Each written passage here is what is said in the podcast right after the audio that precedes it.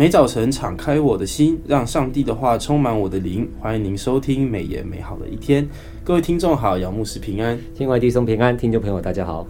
感谢主，让我们可以按着每日研经释义的进度，天天读圣经。那这一季呢，我们研读的是诗篇一百二十到一百四十、以斯拉记以及路加福音。那按着每周的进度，我们完成了以斯拉记，那现在正式进入这个路加福音了。那一样呢，本周有三个问题，那就请教杨牧师。第一个问题，以斯拉记第七章十节，以斯拉定制考究遵行耶和华的律法，就将律例典章教训以色列人。以斯拉对律法的态度，我们应该要学习的地方，想请牧师分享。好哦，这个是非常棒的一个呃文士哈。那以斯拉是上帝兴起的一位敏捷的文士。以斯拉记七章六节也提到他的身份。好，敏捷是什么意思呢？就是指熟悉练达哈，就是非常的一个啊钻研圣经的一个专家。他出生在祭司的家庭啊，就是以斯拉记七章一到五节看到他的家谱。他精通耶和华以色列神所赐给摩西的律法书。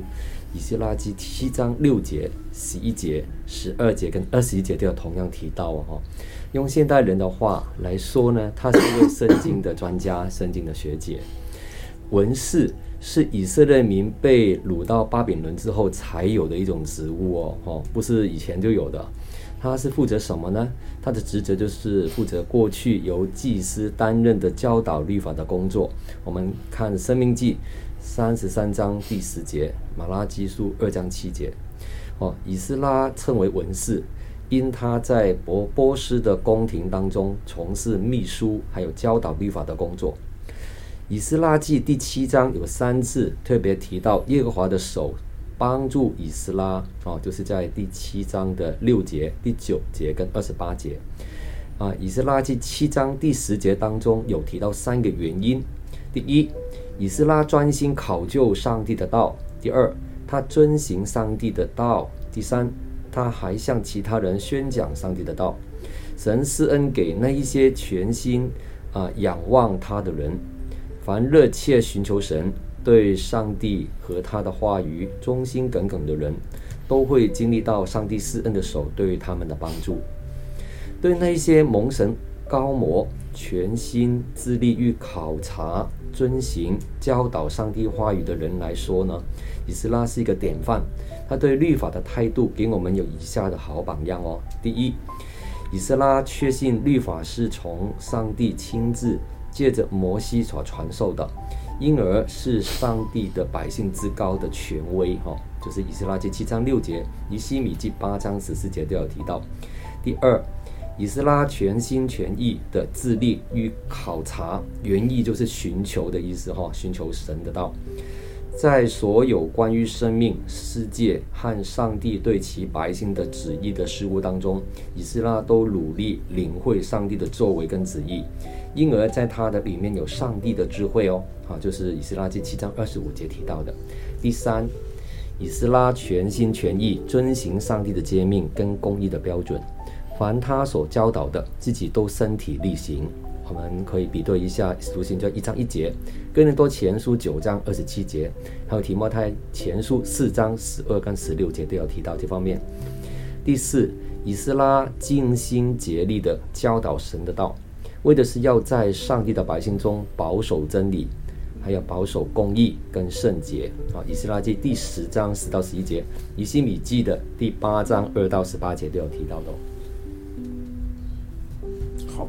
那谢谢牧师啊，这就是呃，我觉得从以斯拉记我们可以看到有很多值得我们去思考的这个文章跟片段。那接下来呢，我们进到第二题，呃，第二题，以斯拉记的第八章啊，第二批回归的百姓比第一批的人数少了许多，特别是呢，还缺少了这个很重要的这个立位人。那面对少数人承担多数侍奉的状况。这个和我们在教会啊、机构啊，都也要面对一样的问题。是，那以斯拉记，呃，以斯拉刻苦己心寻求上帝的帮助。那想问一下牧师啊，上帝有没有在当中回应他呢？嗯，对，的确，目前教会的状况跟机构都一样哦，二十趴的人来负担八十趴的侍奉哦。那美言的作者刘新之牧师在一月二十九号的研经释义里面特别提到，以斯拉身为第二批。归回的领袖哈。那他以刻苦己心和寻求上帝的帮助，带领百姓踏上一条信靠之路。第二批归回耶路撒冷的人数，包括十五个家族的子孙，男丁一共有一千四百九十六人，不包括已经列出名字的个人。此外，还有妇孺、利位人四十人左右，还有殿役哈，啊，有两百二十人啊，就是以斯拉记第八章十八到二十节。人数远不及第一批归回的人数，大约是五万人哈。那以斯拉记八章十五节特别提到，我召聚这些人在流入亚哈瓦的河边，我们在那里住了三日。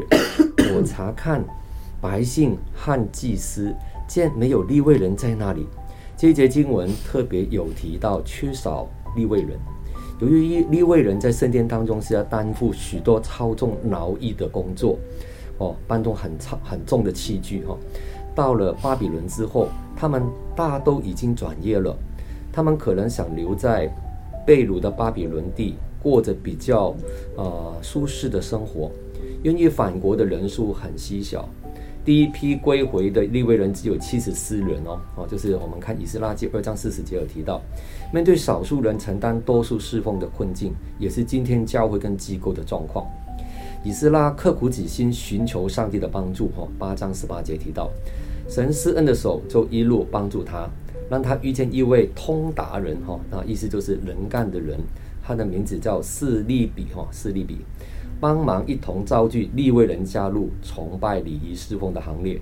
原本同工就不足，没想到在很短的时间回归所需要的人数达到二十人了，全全部都能够到齐了。哈，全员到齐。而且还有两百二十位担任殿役的离题灵人再一次加入归回归的行列。他们回归之后，住在靠近圣殿的俄斐勒，哈，就是尼希米记三章二十六节，十一章的二十一节。主要工作是提供劈柴、挑水的服侍。以斯拉记八章十九跟二十节，甚至进食，哈，就是以斯拉要进食，神就应允他。八章二十三节提到的。还有在小数，其实今天承担多数侍奉的教会生态里面，我们也要效法这个呃呃以斯拉哈、哦，要学习更多的这着祷告啊，接着寻求上帝的帮助，信靠那一位爱教会的主，这样建造的童工哈、哦，不但训练，也要带来一同来侍奉。嗯，没错，就是呃，这个在这个研经释义的那个时候有写到，就是不是。嗯耶和华为我们看守城池，嗯，那看守城池就枉然劳力了啊。对，就是我们服饰，虽然呃也是呃用着人的手，但是也不是全靠着人的手，嗯、靠着上帝赐予。所以在无论是这个人力的缺乏啊，或者是在这个圣经当中提到的啊，突然就有很重要的人没有办法出现、嗯、啊，但上帝呢都会在当中预备。阿门。嗯，好，那接下来呢，我们进到第三题。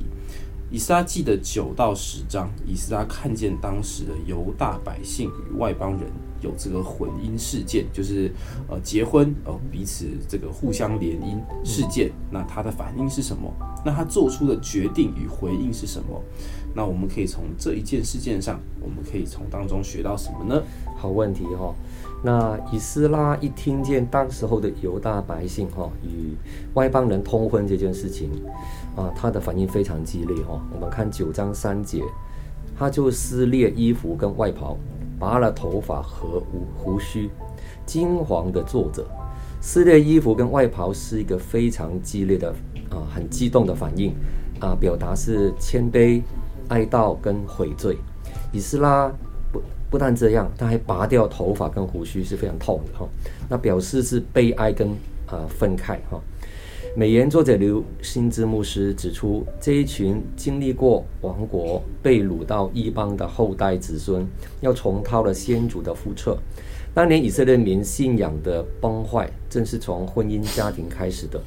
婚姻看似是个人的选择，在这里却让我们看到，婚姻是上帝的子民向世人显出分别为圣的记号，如同当年身为一国之君的所罗门王，成为呃与外。外族的女子结亲的负面示范，以斯拉记九章二节让我们看到这场混婚哈事件是从领袖跟官长开始的，难怪啊，以斯拉是这么样的愤慨跟啊悲伤哈。以斯拉得知到百姓犯罪的时候，他没有一个高姿态去责怪别人，他反而是进到他们中间，立即跪下祈祷，诚心的祷告，让他清楚看到罪恶的本相。他看清了几件事实：第一，犯罪是严重的事；第二，一个人犯罪势必会影响全体哈或大或其他人，就是以斯拉记九章七节。第三，虽然他没有娶异族的女子为妻，但他同样有罪。以斯拉记第九章十到十五节，他为同胞做认同性的认罪悔改祷告。第四，虽然百姓不配，上帝仍然以爱跟怜悯赦免他们。以斯拉记九章八到九节跟十五节，世人每每会轻看罪恶，但我们要学习以斯拉那样哦，严肃的严严肃的对付这个罪。他的祷告感动了每一位的百姓，使他们无必因为这样的一个事情而痛苦。哦，以斯拉记十章一节，以色列恳切祷告之后，众百姓也向神认罪悔改，哈，认了罪，并且祈求上帝指引如何恢复与上帝的关系，带出悔改的行动，离绝这些国民和外邦的女子。哈，以色列记十章十一节。真正的悔改乃要在行为上有所改过，在态度上有所改变。人若与异族人通婚，很容易会呃影响到，就是倾向外族的信仰跟风俗。婚姻是一件大事情，所以我们今天的每一位基督徒选择婚姻、选择配偶的时候，都要谨慎，而且能够在邻里合一的，能够找这样的伙伴。哦，嗯。谢谢牧师的这个回答。在那个时候的时代背景啊，通婚就意味着哦宗教的不同，两种不同文化的的的进入。是。那虽然说以现在这个比较多元的世界观来说啊，好像是一件很稀松平常的事，但如果用宗教的背景以及那个时候人的一些特性，加上以色列特殊的。那个时候的时代环境是啊，这个通婚呢，啊，绝对呢，对于这个信仰以及啊一般的人民对于这个这个这个这个信仰上帝啊，都是有会带来非常非常多负面的影响。那我们现在呢，虽然呢，好像好像也好像好像不会把呃这个结婚的对象限用国家来来来限制啊，毕竟我们现在这个我们宗教信仰也跟国呃。国国家还有这个民族的这个这个不同国籍的人啊，并没有正相关，但是我们还是在选择婚姻和配偶上，也是必须要在组里面啊有一个好的这个选择。那无论是从呃实际上或是逻辑上，都会是一个比较讨神喜悦的决定。阿门。谢谢牧师今天，那谢谢牧师今天呃陪伴我们啊一起解析完这个以斯拉记。那最后呢，就是请大家务必记得啊，订阅这个每日研经释义，那可以和我们一起，呃，有效而且每天一天一夜的读圣经。那每日研经释义呢，是一个这个台湾历史最悠久的灵修季刊了。那这个有五年陪伴你五年，就可以这个精读圣经一遍。那最重要的是呢，不要错过每周四。